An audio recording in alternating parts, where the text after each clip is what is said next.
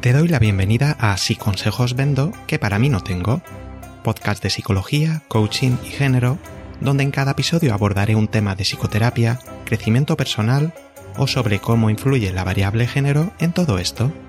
Si eres una persona curiosa y buscas información concisa, rigurosa y útil, este puede ser tu podcast. Me llamo Iñaki y puedes encontrarme en inakipsicologoa.com.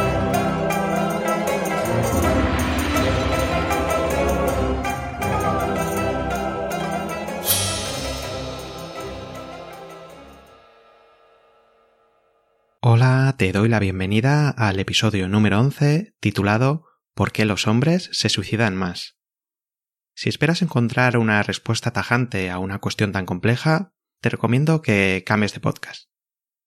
Si por el contrario te interesa ahondar en las posibles causas abriendo múltiples melones, acompáñame. Veremos qué causas pueden explicar la paradoja del género en el suicidio o por qué en Estados Unidos se suicidan más hombres blancos que afrodescendientes. ¿Te parece si empezamos echando un ojo a las cifras?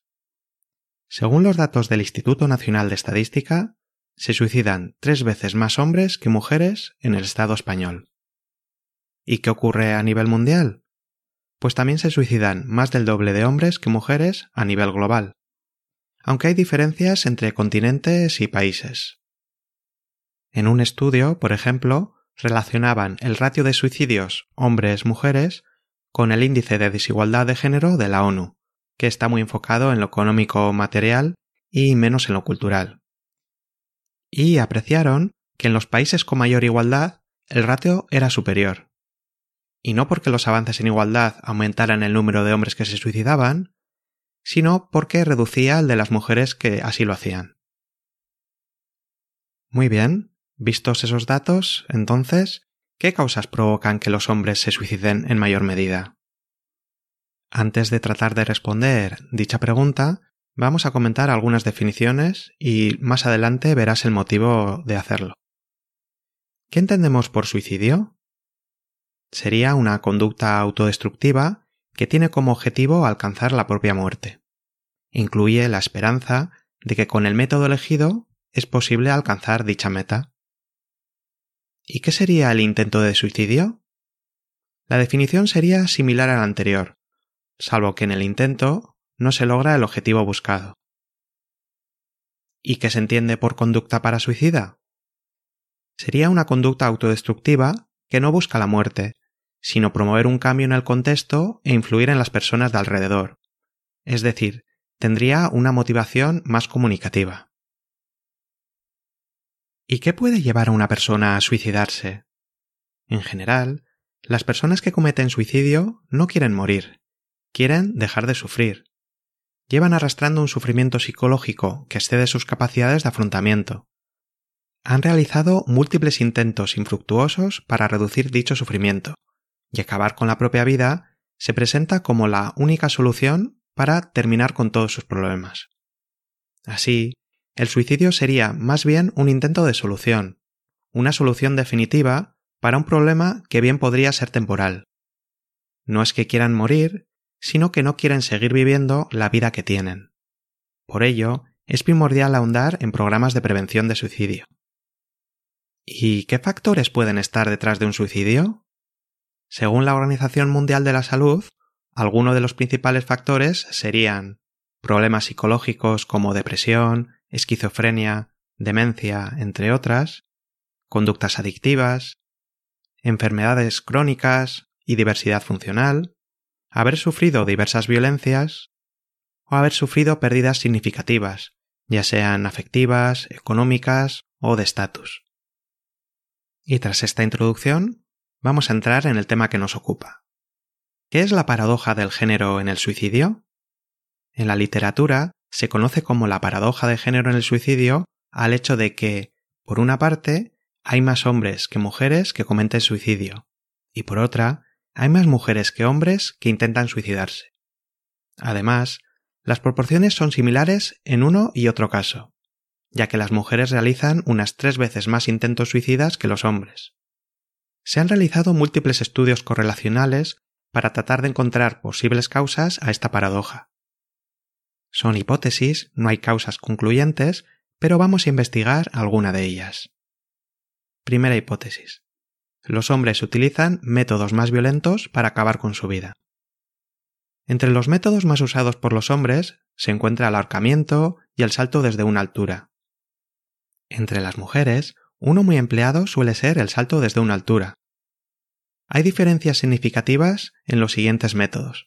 Ahorcamientos, más utilizado por hombres, armas de fuego, también más empleado por hombres, sobredosis de medicamento y envenenamiento, más utilizado por mujeres. Y apenas hay diferencias en salto desde un lugar elevado o en arrojarse delante de un objeto en movimiento. En conclusión, sí, parece que el método empleado puede explicar parte de esa diferencia en los suicidios, pero todavía faltaría contestar a la pregunta de por qué los hombres recurrimos a métodos más violentos para suicidarnos. Segunda hipótesis. Los hombres buscan menos ayuda cuando tienen sufrimiento psicológico. En general, tratan de resolver el problema por sí mismos, a veces automedicándose con drogas, con o sin receta. Esas conductas adictivas, lejos de solucionar, suelen generar problemas adicionales, de forma que esta pauta puede llevar a un empeoramiento del problema hasta que el suicidio se vea como la única opción posible. Como ya vimos en el episodio número 9, titulado ¿Por qué las mujeres sufren más depresión?, los hombres, en general, no sufrían más problemas psicológicos que las mujeres, salvo conductas adictivas, pero sí realizaban menos conductas encaminadas a buscar ayuda. De nuevo aquí, faltaría contestar a la pregunta de ¿y por qué buscamos menos ayuda? Hipótesis número 3. Los hombres tienen menos habilidades para afrontar problemas vitales. Silvia Caneto indica que las mujeres, al sufrir más cambios corporales a lo largo de su vida adulta, debido al ciclo menstrual, posibles embarazos, menopausia, aprenden a ser más resilientes que los hombres de cara a hacer frente a los cambios inevitables al final de nuestra vida. Por otra parte, la teoría del estrés de las minorías indica que las minorías sociales, ya sean raciales, debido a la orientación sexual, diversidad funcional, etc., sufren un estrés adicional que si bien puede suponer un factor de riesgo a la hora de sufrir problemas psicológicos, también puede servir como entrenamiento en resiliencia y ser por tanto un factor protector frente al suicidio. En relación a esto último, me parece interesante resaltar el dato de que en Estados Unidos se suicidan más hombres blancos que afrodescendientes. Una hipótesis explicativa es que los hombres negros han adquirido una mayor capacidad para afrontar problemas debido a que han sufrido más estresores raciales. Otra hipótesis tiene que ver con las expectativas y la atribución del estatus. En una sociedad racista, las expectativas de éxito de un hombre blanco pueden ser mayores que para un hombre negro, de forma que si un hombre blanco no logra alcanzar un éxito, es más probable que atribuya su fracaso, entre comillas, a su propia incapacidad, lo cual puede ser un detonante para iniciar un proceso suicida. Y mi sensación, en esto no me baso en estudios, es que las personas oprimidas o discriminadas tienen más tendencia a buscar apoyos y crear comunidad.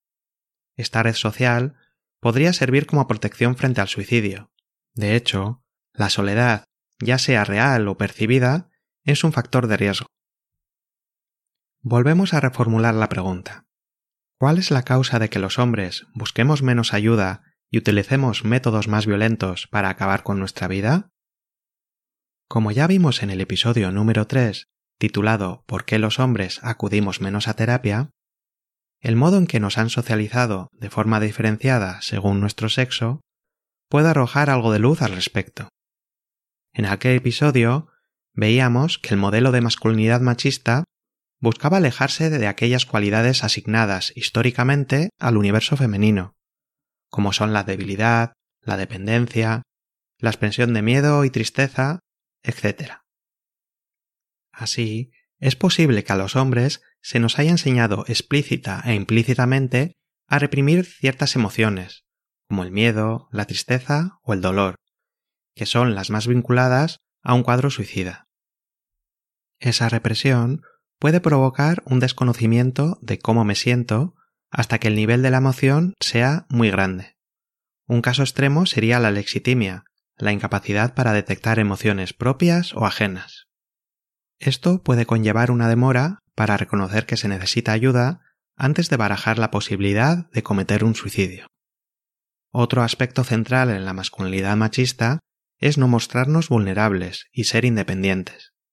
Ello puede suponer un obstáculo a la hora de reconocer que solos no podemos solucionar este problema e iniciar una búsqueda de ayuda. ¿Y por qué utilizamos métodos más violentos? Por una parte, durante la socialización masculina se presenta la violencia como un método legítimo para resolver conflictos, tanto interpersonales como intrapersonales. De hecho, hay dos tipos de suicidios minoritarios que los hombres son mucho más proclives a realizar, ambos relacionados con la violencia, como son el suicidio terrorista, donde el propio suicidio sirve como método para generar terror y muertes, o el propio suicidio después de haber asesinado a tu pareja sentimental o a algún familiar. Otra posibilidad para explicar el uso de métodos más violentos está relacionada con uno de los mitos del suicidio, que es los intentos de suicidio son una forma de llamar la atención. Como hemos dicho, el objetivo en el intento de suicidio es el mismo que en el suicidio, acabar con el sufrimiento mediante la propia muerte. Y de hecho, las personas tras un intento suicida suelen sufrir una enorme vergüenza y culpa por no haber logrado su cometido.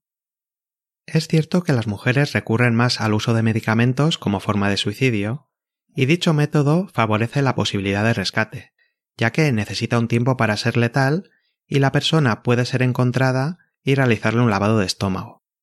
Las mujeres pueden recurrir a métodos menos violentos por haber sido socializadas para usar la violencia física en menor medida. Y por otra parte, y por diversas razones, como mayor búsqueda de ayuda, es cierto que consumen más cantidad de medicamentos, por lo que es un método más accesible para ellas. Volviendo a los hombres, el hecho de que el intento de suicidio estereotipado tenga cara de mujer y se vincule a una manera de llamar la atención y pedir ayuda, puede hacer que ciertos hombres prefieran métodos más letales para alejarse de la humillación entre comillas de parecer femeninos y débiles si no consiguen suicidarse. ¿Y qué hay de las conductas de riesgo? Otro posible factor de género son las conductas de riesgo y el autocuidado. Los hombres realizan muchas más conductas de riesgo, ya sean deportes, quebrantar la ley, conducir borrachos o con exceso de velocidad, no llevar cinturón de seguridad o no usar el casco en el trabajo. Detrás de estas conductas hay, entre otros aspectos, un descuido por la propia integridad y un escaso autocuidado. Ambas cuestiones podrían estar relacionadas no con el suicidio en sí, sino con la letalidad del método empleado. ¿Y tener criaturas puede ser un factor protector? En un estudio danés buscaban la relación entre maternidad o paternidad y el suicidio, y encontraron que ser madre era un factor protector frente al suicidio hasta que la hija o el hijo fueran mayor de edad. En cambio, para los padres, solo suponía un factor protector durante el primer año de edad de la criatura. ¿Y cómo influyen las recesiones económicas en todo esto? Otro aspecto que se ha estudiado es el incremento de suicidios masculinos tras una crisis económica. Y no se explicaría por qué los hombres tuvieran una situación de mayor pobreza que las mujeres. Sin embargo, la pérdida del rol de proveedor, históricamente asignado a los hombres, y el consiguiente impacto negativo en la autovaloración podrían jugar un papel importante. Por otra parte, y desdiciéndome un poco del título del podcast, me gustaría resaltar que quizás los intentos de suicidio deberían contabilizarse a la par de los suicidios consumados, ya que en ambos casos la intención de acabar con la vida es similar. En ese caso, un número similar de mujeres y hombres se encontrarían en la siguiente situación. Mi sufrimiento psicológico me supera tanto que la única salida que veo es acabar con mi vida. Ya de por sí es difícil cuantificar el número de suicidios, ya que algunos pueden acabar camuflados como accidentes. Más complicado aún es hacerlo con los intentos. Y además habría que diferenciar los intentos de las conductas para suicidas. Pero lo que quiero indicar con lo anterior es que no creo que la mayor tasa de suicidios por parte de los hombres se deba a que sufran mayor dolor psicológico que las mujeres. Y para terminar, me gustaría hacer hincapié en algunos factores protectores frente al suicidio, relacionados con el género, para que, en especial los hombres, nos pongamos las pilas. Primero, saber identificar y expresar las emociones propias. Segundo, saber verbalizar los problemas propios. Tercero, saber pedir ayuda. Cuarto, mostrar apertura a las soluciones que aportan otras personas. Y quinto, mantener buenas relaciones con otras personas. Todas ellas conductas que se pueden aprender, y más cuando nos va la vida en ello. Hasta aquí el programa de hoy, gracias por haberme acompañado. Si te ha gustado, compártelo en tus redes sociales, o déjame un like o un comentario en mi web inakipsicóloga.com. Cuídate mucho. Salud, coraje y amor.